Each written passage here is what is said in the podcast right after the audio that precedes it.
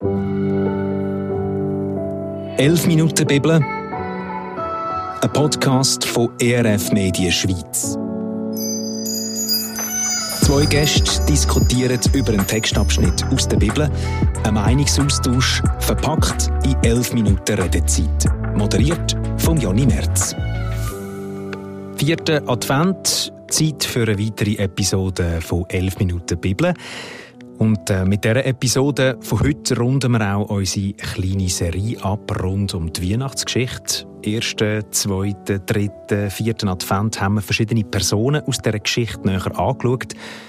Und heute landen wir bei der letzten Person, besser gesagt bei der letzten Personen, wenn man es ganz genau nennt. Einerseits bei den Sterndeuter und dann aber auch beim König Herodes.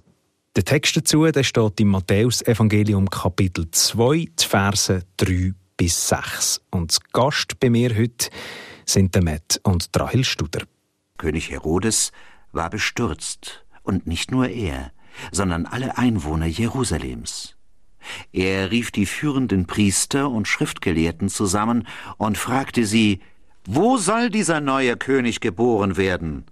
Sie antworteten ihm, im Buch des Propheten Micha heißt es, Bethlehem, du bist keineswegs die unbedeutendste Stadt im Lande Judäa, denn aus dir kommt der Mann, der mein Volk Israel führen wird. Wir sind äh, also in dem Teil von der Weihnachtsgeschichte, wo Jesus ja auf der Welt ist, geboren ist und jetzt gibt es wie einen Szenenwechsel ähm, wo dann der Textabschnitt drin vorkommt. Also die Sterndeuter sind ja unterwegs auf Jerusalem und dann passiert echt die Geschichte. Also noch ganz geschwind. Also woher sind die etwa gekommen? Was ist eure Theorie? Ich denke Iran. Einmal Iran. Ich war schon mal im Iran. Das klingt gut für mich. also die haben das irgendwie mit dieser Sternkonstellation gemerkt. Jetzt müssen wir äh, Richtung Jerusalem ziehen, schauen, wo kommt da der her. Und dann passiert eigentlich die Geschichte die wir jetzt gehört haben. Und was ich noch spannend finde, ist, dass der König Herodes bestürzt ist. So, der Moment ist irgendwie da, aber auch ganz Jerusalem. Findet ihr das nicht einfach komisch? Mal, das ist lustig. ja, wirklich. Wie war das? Gewesen? Sind alle immer drüber geredet?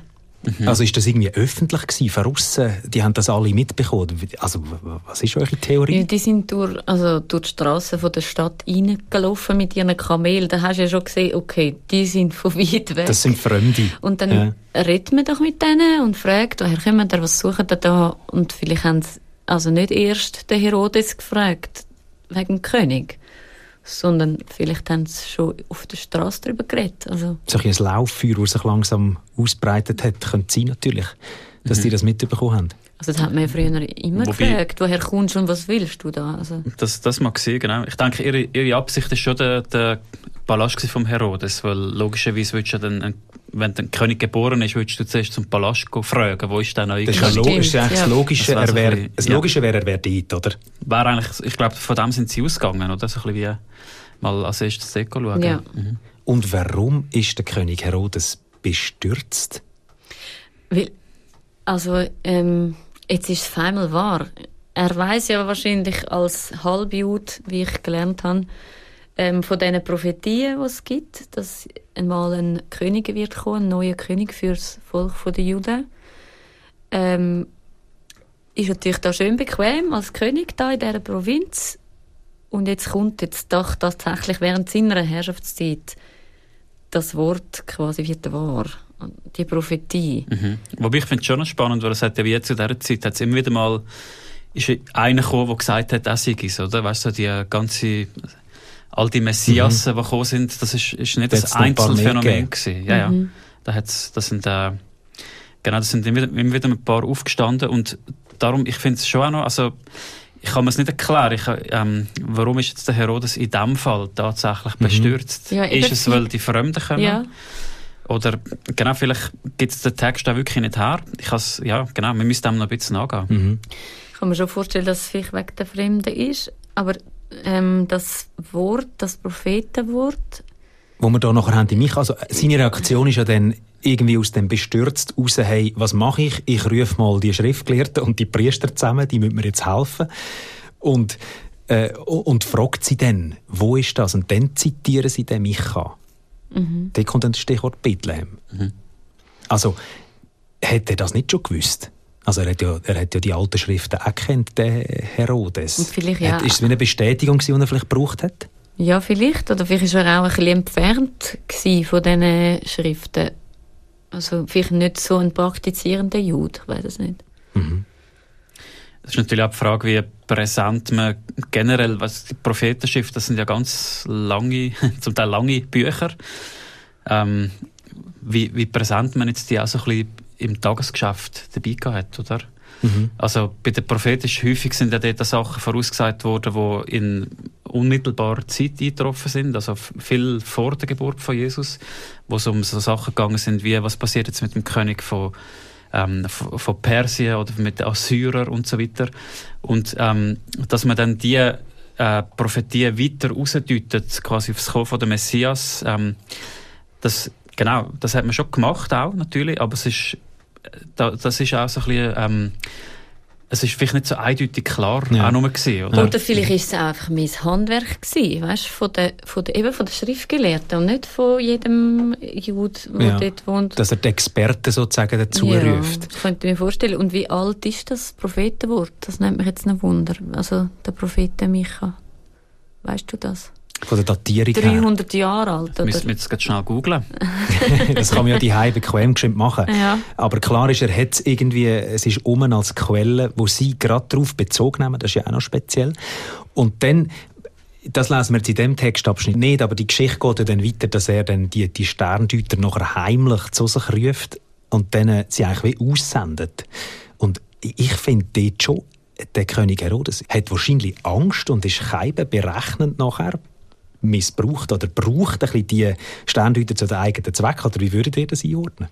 Oder sie missbrauchen? Das klingt ihm ja dann nicht. Am Schluss, ja, wenn man die Geschichte von hinten denkt. Genau.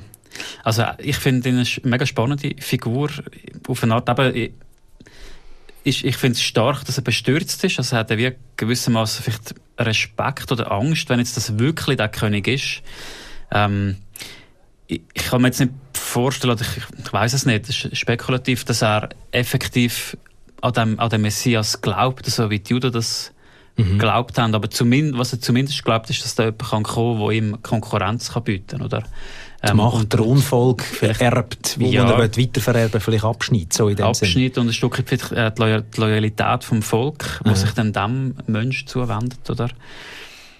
Also oder ich, ich finde ihn schon, er kommt da auf eine Art berechnend rein, dass er wie sagt, ja genau, ich, der König, der muss mit auf eine Art und Weise das ist eine Gefahr für mich, ich muss Aha. da etwas unternehmen. Aha. Und das hat er irgendwie gecheckt, glaube ich auch, weil so viele verschiedene Perspektiven zusammengekommen sind, glaube ich.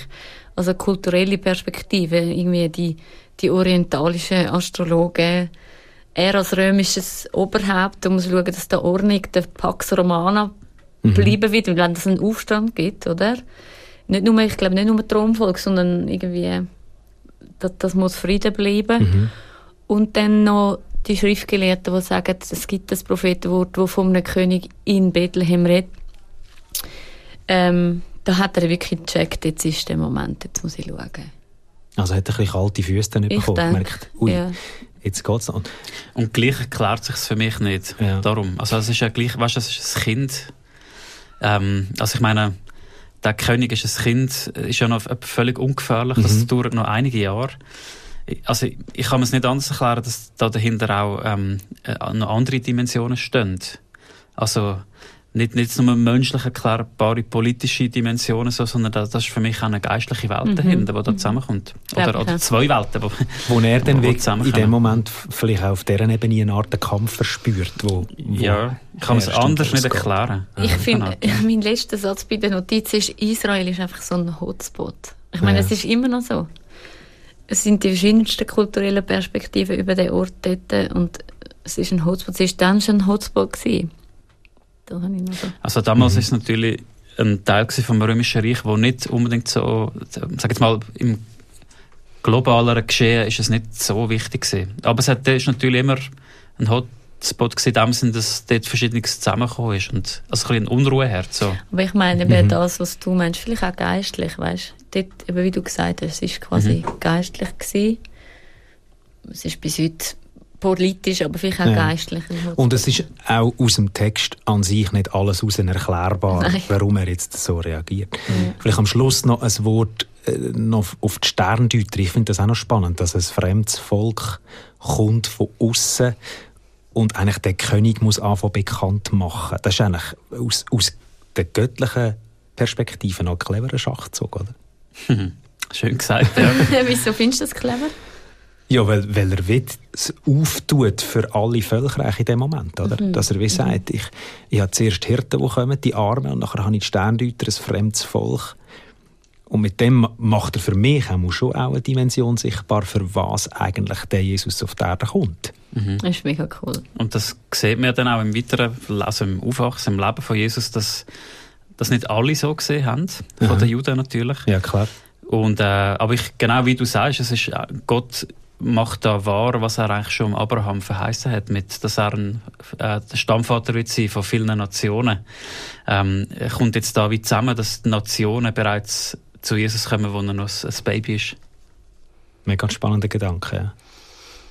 Ja, und ich finde es schon auch spannend, dass, ähm, dass die Leute so weit gereist sind. Das erklärt sich für mich auch nicht. Also, sogar wenn es ein großer Stern ist und du nach den Sternen dein Leben gestaltest, wieso reisest du so weit? Für zu einem König zu gehen, wo dir ja schlussendlich gar nichts zu sagen hat, mhm. weil er ist ja in einem anderen Land. Und er ist ein Kind, ein Baby. Ja gut, das ist ja, ja aber später wird er ja dann groß. Mhm. Ja, ich glaube, der Text lädt vieles auf und ich finde es immer wieder spannend, darüber nachzudenken. Ja, ich finde es cool, wie Gott so im Geheimen operiert auch. Amen. Nehmen wir mit so in die Weihnachtszeit den Gedanken. Und mit der vierten Episode rund um die Weihnachtsgeschichte sind wir mit drin in diesen Festtagen mit dem Heiligen Abend und mit Weihnachten. Und die Hauptfigur, das kleine Baby im Krippli, Jesus Christus, fehlt jetzt eigentlich noch so als Steilpass für so eine weitere 11 Minuten Folge. Eine gute Nachricht habe ich aber an dieser Stelle. Ihr könnt bei uns auf erfmedia.ch mit dem Stichwort Jesus ganz einen Haufen Beiträge finden, wo ihr euch die Episode von einer 11 Minuten Bibel sozusagen selber zusammenbauen könnt. Oder ihr hört in Podcast Glaubenssache von meinem Kollegen Karl Dittli. Dort geht es nämlich in der aktuellen Folge um Weihnachten und eben auch um Jesus Christus. Da könnt ihr euch ganz gerne drin vertiefen. Und an dieser Stelle wünsche ich euch einfach noch ganz frohe und schöne Festtage.